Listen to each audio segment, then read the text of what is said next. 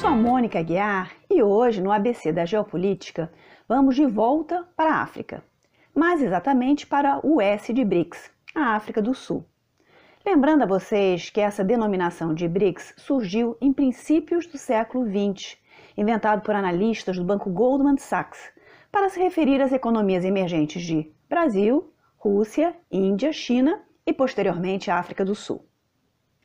Mas passemos rapidamente pela geografia da África do Sul para depois ver sua história e entender como foi dramática essa passagem de um país com regime racista escancarado para uma nação que ainda luta para ser mais inclusiva. A África do Sul fica, obviamente, no extremo sul do continente africano, lá onde acontece a curva e o Oceano Atlântico encontra o Oceano Índico. Então, ela só faz fronteira com países que estão ao norte e que são da esquerda para a direita: a Namíbia, o Botswana, o Zimbábue, Moçambique e Eswatini, que fica mais ao leste. Para aqueles que não estão associando que país é Eswatini, trata-se da antiga Suazilândia, que mudou de nome em 2018. O nome Suazilândia vem do inglês e o atual monarca do país, o rei Mswati III, resolveu que já era a hora de colocar um nome mais africano, sendo que Eswatini quer dizer terra dos Suazes no idioma local. Outra curiosidade é a existência do pequeno Lesoto, um enclave que fica totalmente dentro do território de África do Sul e que também foi colônia inglesa, mas não se fundiu ao país. A África do Sul é um país razoavelmente grande. Tem 1,2 milhões de quilômetros quadrados, ou seja, é quase do tamanho do Peru, mas tem praticamente o dobro da população, 56 milhões de habitantes. São 11 idiomas oficiais, entre eles o inglês e o africano, os dois idiomas que resultaram da colonização branca. E os demais nove são dialetos das várias etnias do país. As etnias mais conhecidas são os Roça, que é a tribo do Nelson Mandela, os Khoisan, os Ndebele, os Venda e várias outras. Mas possivelmente a mais conhecida de todas é a dos Zulus, que também é o maior grupo étnico do país, com cerca de 20% da população. 75% da população da África do Sul é negra, 13% é branca e 9% são pessoas de cor, que é como eles chamam as pessoas de ambas as ascendências. Tem também uma população de origem indiana, que corresponde a uns 2, 3% do total. É muito comum achar indianos nas ex-colônias britânicas, porque, quando ocorreu a abolição da escravidão, os britânicos apelavam para essa mão de obra, que era farta e barata, para substituir a mão de obra negra. Os sul-africanos são essencialmente cristãos, 86%, mas em geral são protestantes, por conta da sua colonização anglo-holandesa. Quem foram os primeiros europeus a chegar por aquelas bandas? Os portugueses, claro, em busca de uma rota naval para as Índias.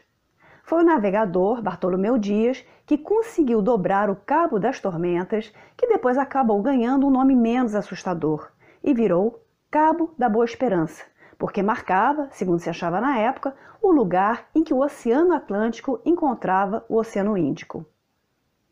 Isso tudo aconteceu em 1488, ou seja, quatro anos antes de Cristóvão Colombo chegar nas Américas.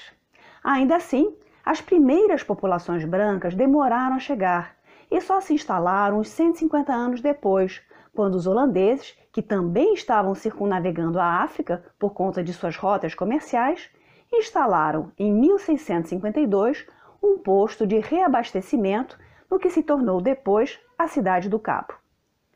Como a África do Sul tem uma temperatura subtropical, com invernos brandos e verões amenos, o país acabou virando um destino de migração para os europeus. Entre os séculos 17 e 18 vieram mais camponeses brancos, e se juntaram aos holandeses que estavam lá. Eram alemães, ingleses e até franceses, os protestantes huguenotes, que fugiam das guerras de religião.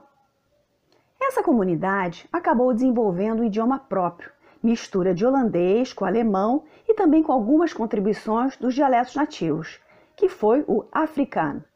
Os colonos que ficavam em torno do cabo eram fazendeiros, produziam mantimentos para reabastecer os navios e a sua comunidade foi crescendo aos poucos, com eles ocupando cada vez mais terras. Como eles traziam com eles uma porção de doenças desconhecidas, muitas vezes as tribos locais morriam no contato com eles, ou então eram escravizadas, ou então entravam em conflito com eles e eram mortas por conta da superioridade das armas europeias. Enfim, nada muito diferente daquilo que aconteceu nas Américas. Em princípios do século XIX, quando começou a expansão napoleônica, os ingleses ficaram muito preocupados que os franceses também ocupassem as colônias dos países que estavam conquistando. Como a República Holandesa tinha sido invadida pelos franceses, os ingleses, sob pretexto de proteger as colônias holandesas, aproveitaram para ficar com elas e não devolvê-las, mesmo depois que Napoleão foi derrotado. Isso aconteceu tanto na América do Sul, com uma parte da Guiana holandesa, e também na África, com a cidade do Cabo e seus arredores, que passaram às mãos dos ingleses. Então, essa parte da costa africana foi incorporada ao Império Britânico já no século XIX. E a partir daí foram chegando cada vez mais colonos, desta vez britânicos. Os colonos anteriores, chamados de Boers, que quer dizer fazendeiro em holandês, e que já estavam há muitas gerações na África, não ficaram nada contentes com essa nova situação e começaram a se deslocar para a costa, mais ao leste, e depois para o interior do país. Isso em torno de 1830. Essa galera Boer que empreendeu essa grande jornada, esse grande trek, foi chamada de Voortrekkers. No caminho, eles enfrentaram muitas dificuldades, bem parecidas com as dos imigrantes americanos em sua expansão para o oeste. Além das dificuldades geográficas de subir e descer montanhas com carroça, mala, cuia, papagaio e periquito, eles também enfrentaram no caminho a mais famosa e guerreira das tribos sul-africanas, os Zulus, que queriam defender suas terras dos invasores estrangeiros. Os Zulus, já em princípio do século XIX, tinham se organizado como um reino centralizado e se expandiram para o sul da África, vencendo outras tribos e conquistando novos territórios graças à sua boa organização militar. Isso aconteceu, sobretudo, por iniciativa de um de seus reis, chamado Shaka, a partir de 1820 em diante. Esse rei foi eventualmente assassinado por um meio-irmão que ficou com o trono e que se chamava Dingane. Num determinado momento, em 1838, o líder dos Voortrekkers, um boer chamado Piet Retief, entrou em contato com esse rei, pedindo, enfim, exigindo, sei lá, para ficar com algumas de suas terras. O rei ficou de pensar, pediu uns serviços em troca e, na hora de honrar o pacto, aproveitou para massacrar os líderes Voortrekkers e depois matar o resto de suas famílias. Cerca de umas 500 pessoas morreram, entre crianças, mulheres, bem como membros de outras tribos que acompanhavam os viajantes. Nesse mesmo ano ocorreram outros massacres de colonos em trânsito. Depois disso, os bois foram à forra e alguns meses mais tarde organizaram uma expedição punitiva, que resultou na famosa Batalha do Rio Sangrento. Como o nome deixa claro, essa batalha resultou na morte de uns 3 mil soldados zulus.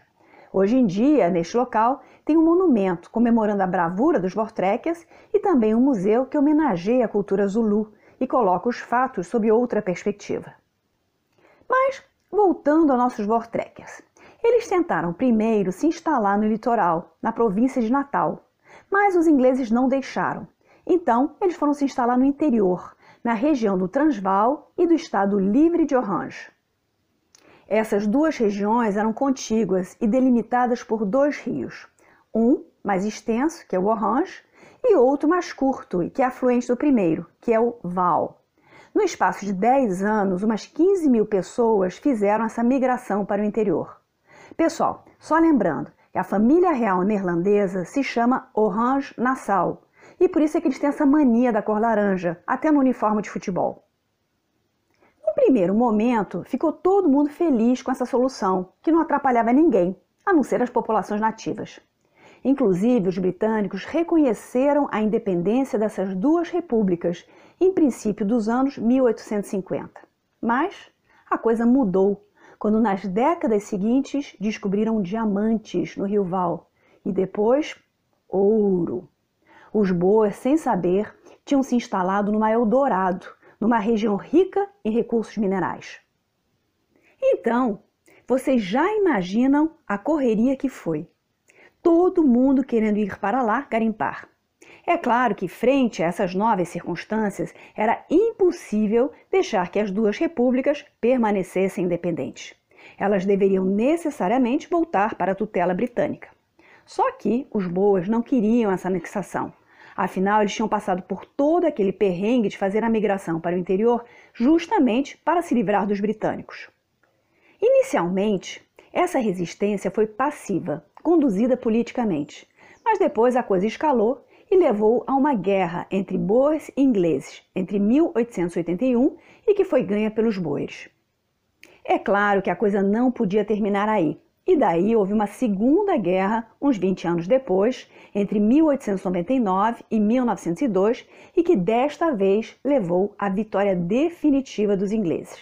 Mas Antes de enfrentar os boiros, os britânicos precisavam resolver a questão dos Zulus, que estavam no meio do caminho, atrapalhando o lucrativo negócio de exploração dos recursos minerais. A guerra entre Zulus e britânicos aconteceu entre 1878 e 1879. E os britânicos começaram com eles porque acharam que seria mais fácil derrotá-los. Só que eles subestimaram a organização militar Zulu e, sobretudo, o número de guerreiros que iriam enfrentar. Então, embora os ingleses estivessem muito bem armados e os Zulus só tivessem as suas lanças, a Batalha de Isandlana, em 1879, foi uma verdadeira carnificina. Foram cerca de 1.500 ingleses massacrados por 20 mil Zulus. Uma curiosidade é que durante essa batalha ocorreu um eclipse parcial de Sol que os Zulus interpretaram como sinal sobrenatural a seu favor. Quem morreu também durante esses confrontos contra os Zulus foi um ex-príncipe imperial francês, o único filho de Napoleão III.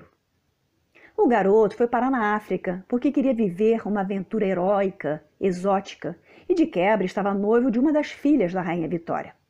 Embora a França na época já fosse uma república, rolou um maior bafafá, com os franceses levantando teorias da conspiração, que diziam né, que eram os ingleses que tinham matado Napoleão Eugênio de propósito, e não os Zulus. Bom, de qualquer maneira, os Zulus foram definitivamente derrotados em julho de 1879 na Batalha de Ulundi. Os Zulus até já tinham adquirido armas de fogo, mas não tinham a expertise necessária para manuseá-las. Seu reino acabou sendo todo retalhado e o rei Zulu foi preso e mandado para o exílio em Londres e só teve autorização para voltar para a África pouco antes de sua morte. A Primeira Guerra dos Boeres foi oficialmente entre a República do Transvaal junto com uma ajuda da República de Orange contra os britânicos. Nas duas guerras entre britânicos e boeres, os boeres não chegaram a ter um exército formalmente constituído. Todo homem entre 16 e 60 anos, com um rifle e um cavalo, estava apto a lutar. Os boeres seguiam uma tática de guerrilha. Eles se organizavam em comandos, conheciam bem o terreno e, quando localizavam os ingleses, abriam fogo contra eles. Os ingleses, naquela época, usavam os vistosos uniformes vermelhos, o que facilitava sua detecção, enquanto que os boeres usavam roupa comum, de cores discretas, que se misturavam melhor com o ambiente. Depois disso, as tropas britânicas adotaram o uniforme CAC. A vitória dos boeres em Majuba em 1881 levou a um acordo de paz, mas é claro que isso era temporário. Os britânicos não iam deixar barato e só estavam ganhando tempo para uma segunda investida. Isso porque, se não fossem eles a dominar as repúblicas boeres, outro país certamente o faria, já que nessa época estava começando a corrida pela África. A Segunda Guerra dos Boeres aconteceu entre 1899 e 1902, e já naquele então, o sul da África era a região que mais extraía ouro do mundo. Durante a Segunda Guerra Boer, os boeres usaram mais uma vez táticas de guerrilha. Os britânicos contra-atacavam, pilhando as fazendas e tacando fogo nas casas e nas terras. Para ter certeza de que as famílias não pudessem continuar trabalhando a terra e reabastecer os combatentes, os britânicos pegavam as mulheres e as crianças e as internavam em campos de refugiados. Ou, bom, mais exatamente, campos de concentração. Embora a intenção inicial não fosse matar a população civil boer, Como as condições de alimentação e higiene nesse campus eram péssimas, as pessoas morriam feito moscas, de fome e de tudo quanto era doença possível. As estimativas dão conta de umas 26 mil mulheres e crianças. Como já existia fotografia na época, há muitas imagens a respeito, e ingleses de bem denunciaram o horror daqueles campos, o que causou bastante mal-estar na opinião pública da época. Aconteceu também uma coisa semelhante com a população negra, algo que até pouco tempo atrás os historiadores desconheciam. Mas aí, né, já não houve clamor público. De maneira geral, essa guerra entre brancos acabou contando com partidários negros de ambos os lados. Alguns achavam que os britânicos fariam um domínio mais justo, estendendo direitos civis e políticos à população negra local. Os britânicos finalmente venceram a guerra em 1902 e juntaram as duas repúblicas boeres derrotadas com a cidade do Cabo e arredores, mais a região de Natal, que fica na costa ao leste, onde hoje fica a cidade de Durban. A exploração das minas começou a ir de vento em polpa, com mão de obra negra vindo de outras partes da África em trabalho análogo à escravidão. Os britânicos ficaram aliviados e resolveram permitir que os afrikaners, que é como vamos chamar a partir de agora os descendentes dos boeres, tivessem rédea solta para organizar seu governo como bem entendesse, ou seja, numa república branca. Então, oficialmente, a União Sul-Africana nasce em 1910 com um domínio inglês. Os britânicos consumiam as exportações agrícolas sul-africanas, investiam no país e recebiam um fluxo constante de ouro a um preço fixo combinado, o que foi fundamental para garantir a estabilidade da libra esterlina inglesa quando ela ainda era convertível. Essa República Branca iniciou o que depois viria a ser o regime de apartheid. Só a população branca tinha direito a voto, a não ser na região do Cabo, que permitiu o voto de negros e mestiços a partir de um certo nível de renda. Algumas décadas depois, esse direito também foi retirado. Aqui vão algumas leis do país. Em 1911, o regulamento sobre trabalho indígena passou a proibir a quebra de contrato de trabalho por parte da população negra. A Lei da Terra de 1913 dividiu o país em terras que poderiam ser propriedade de brancos ou de negros e criou reservas para estes. A parcela branca, que representava 20% da população total, ficou com o direito a adquirir ou alugar 92,5% das terras, e a população negra, que era de 75%, ficou limitada aos restantes 7,5% do território. Outras leis exigiam que os negros tivessem um passe para poder circular fora de seu perímetro, e mesmo assim, só se trabalhassem para um patrão branco. O trabalho especializado, mais bem pago, era reservado para os brancos.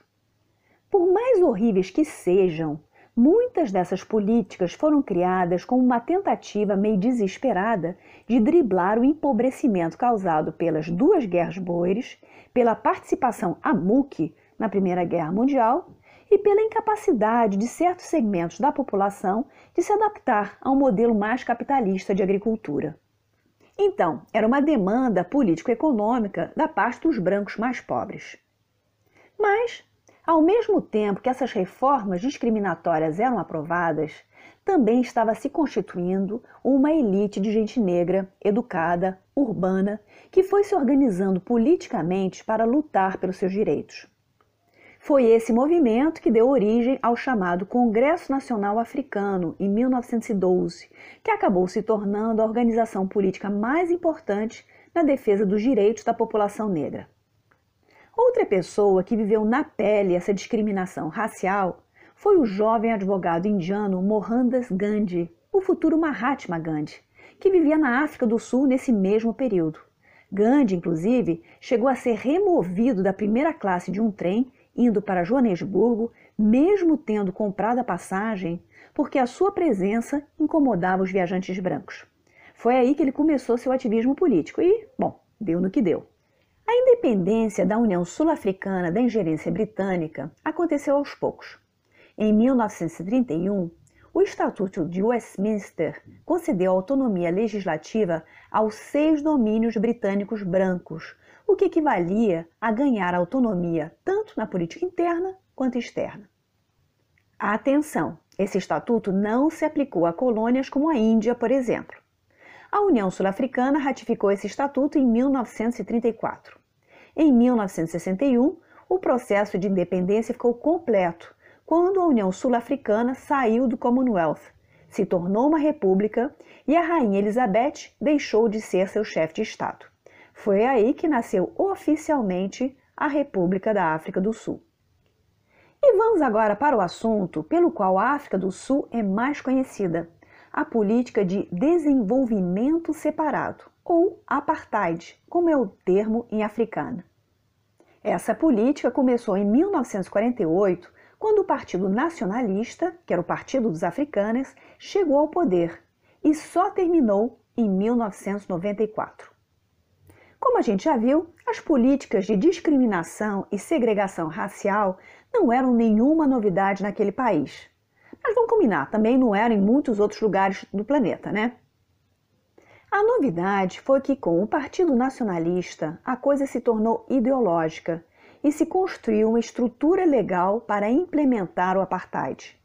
O seu principal arquiteto foi um político, também sociólogo, nascido na Holanda, mas radicado na África do Sul, chamado Hendrik Verwoerd, que virou primeiro-ministro em 1958.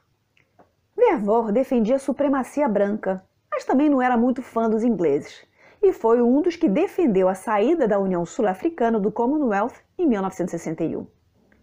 O argumento usado para justificar o apartheid era de que cada raça tem o seu próprio ritmo de desenvolvimento e que, para respeitar isso, era preciso que cada uma vivesse no seu próprio quadrado, sem se misturar.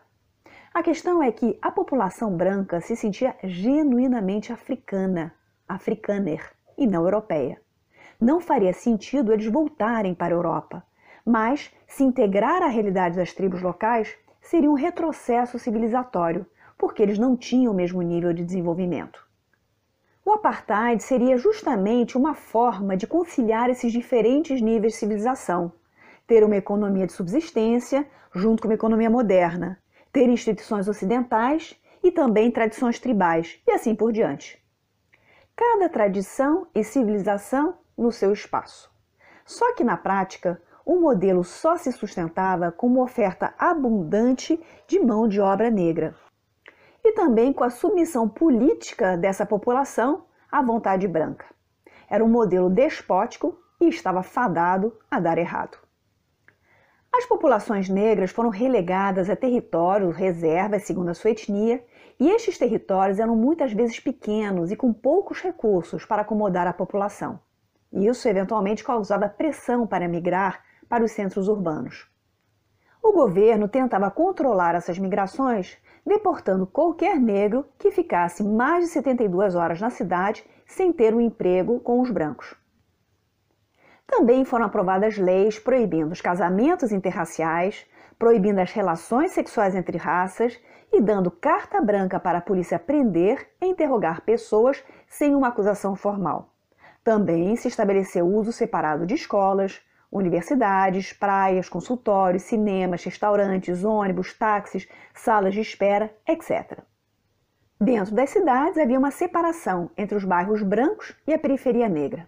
A coisa era tão segregada, a censura tão severa, que a gente lê depoimentos de africanas que durante a sua infância desconheciam que pudesse haver um mundo de pessoas negras lá fora, ou até imaginar que em outros países a realidade fosse diferente. O mais extraordinário é pensar que essa política de apartheid começou a ser implementada logo após a Segunda Guerra Mundial e a revelação dos crimes nazistas. E isso nos leva então à pergunta: como foi que a comunidade internacional reagiu a isso?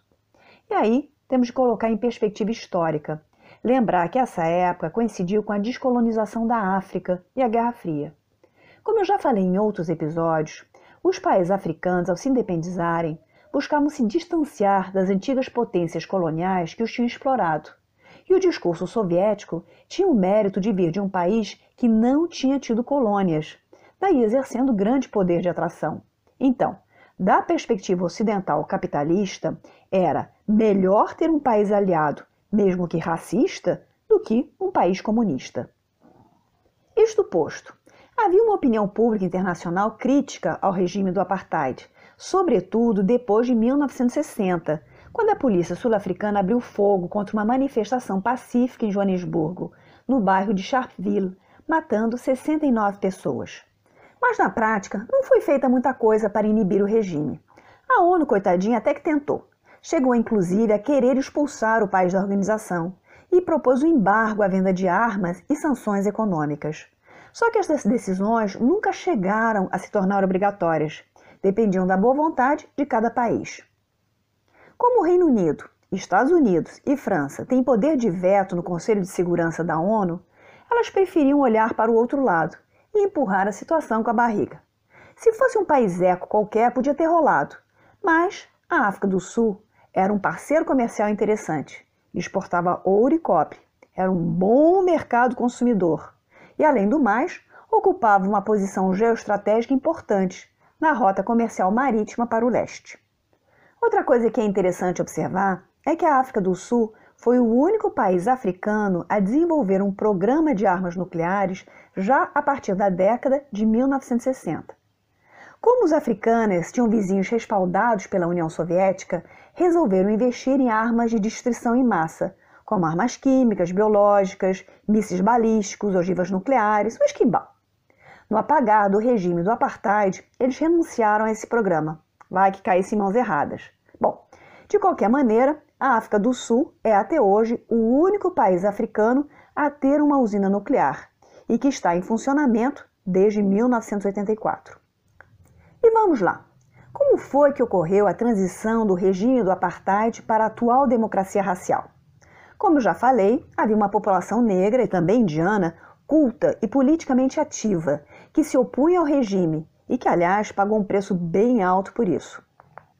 Uma das organizações mais ativas foi o Congresso Nacional Africano, que nasceu em 1912 e se tornou o principal partido de oposição ao regime. Durante o apartheid, esse partido chegou a ser proibido e continuou agindo na clandestinidade. O seu líder mais emblemático foi Nelson Mandela, jovem advogado da etnia Khoisan, descendente de uma dinastia real tribal e conhecido também como Madiba, que era o nome de seu clã. Mandela, que nasceu em 1918, começou seu ativismo político em meados da década de 1940.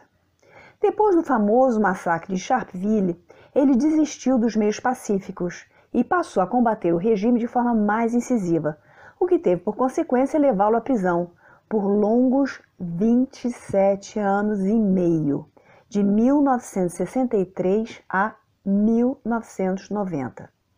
Mandela é uma figura extraordinária, um grande estadista e uma pessoa que, em vez de tacar fogo no barril de pólvora, soube superar ressentimentos e conduzir seu país a uma transição democrática pacífica. É um dos poucos políticos do mundo que genuinamente merece ser admirado. Quando ele finalmente foi solto, acabou sendo escolhido líder do seu partido, o Congresso Nacional Africano, e, em 1994, venceu as primeiras eleições com sufrágio universal da África do Sul. Mas por que o regime do apartheid finalmente caiu?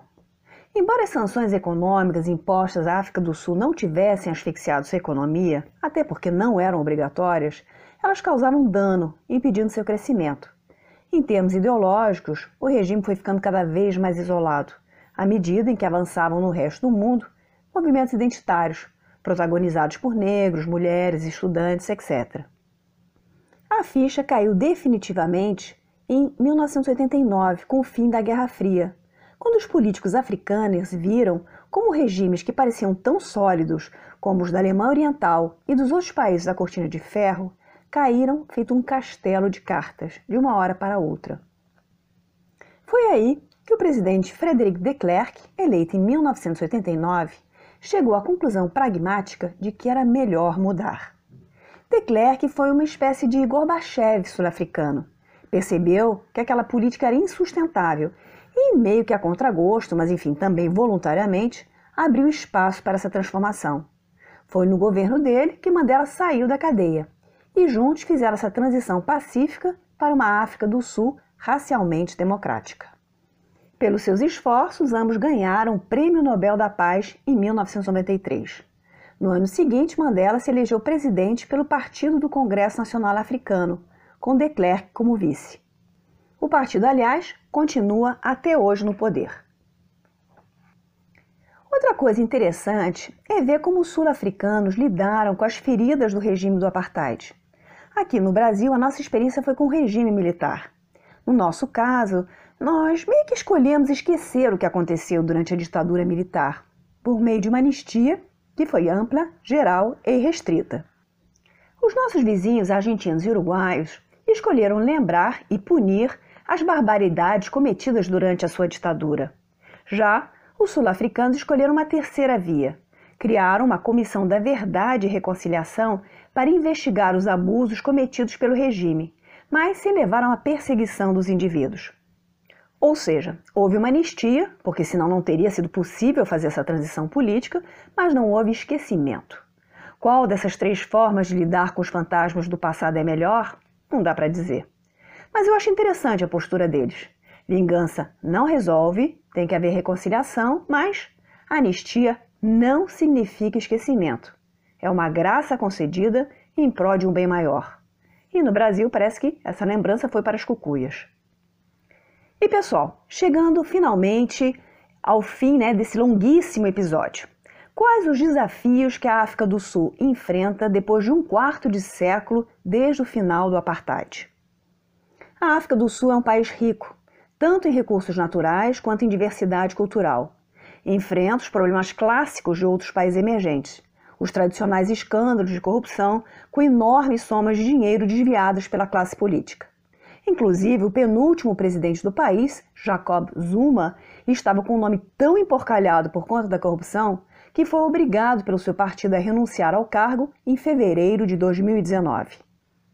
Nesses últimos anos também ocorreu um aumento da desigualdade social, não somente entre brancos e negros, mas também entre a população negra.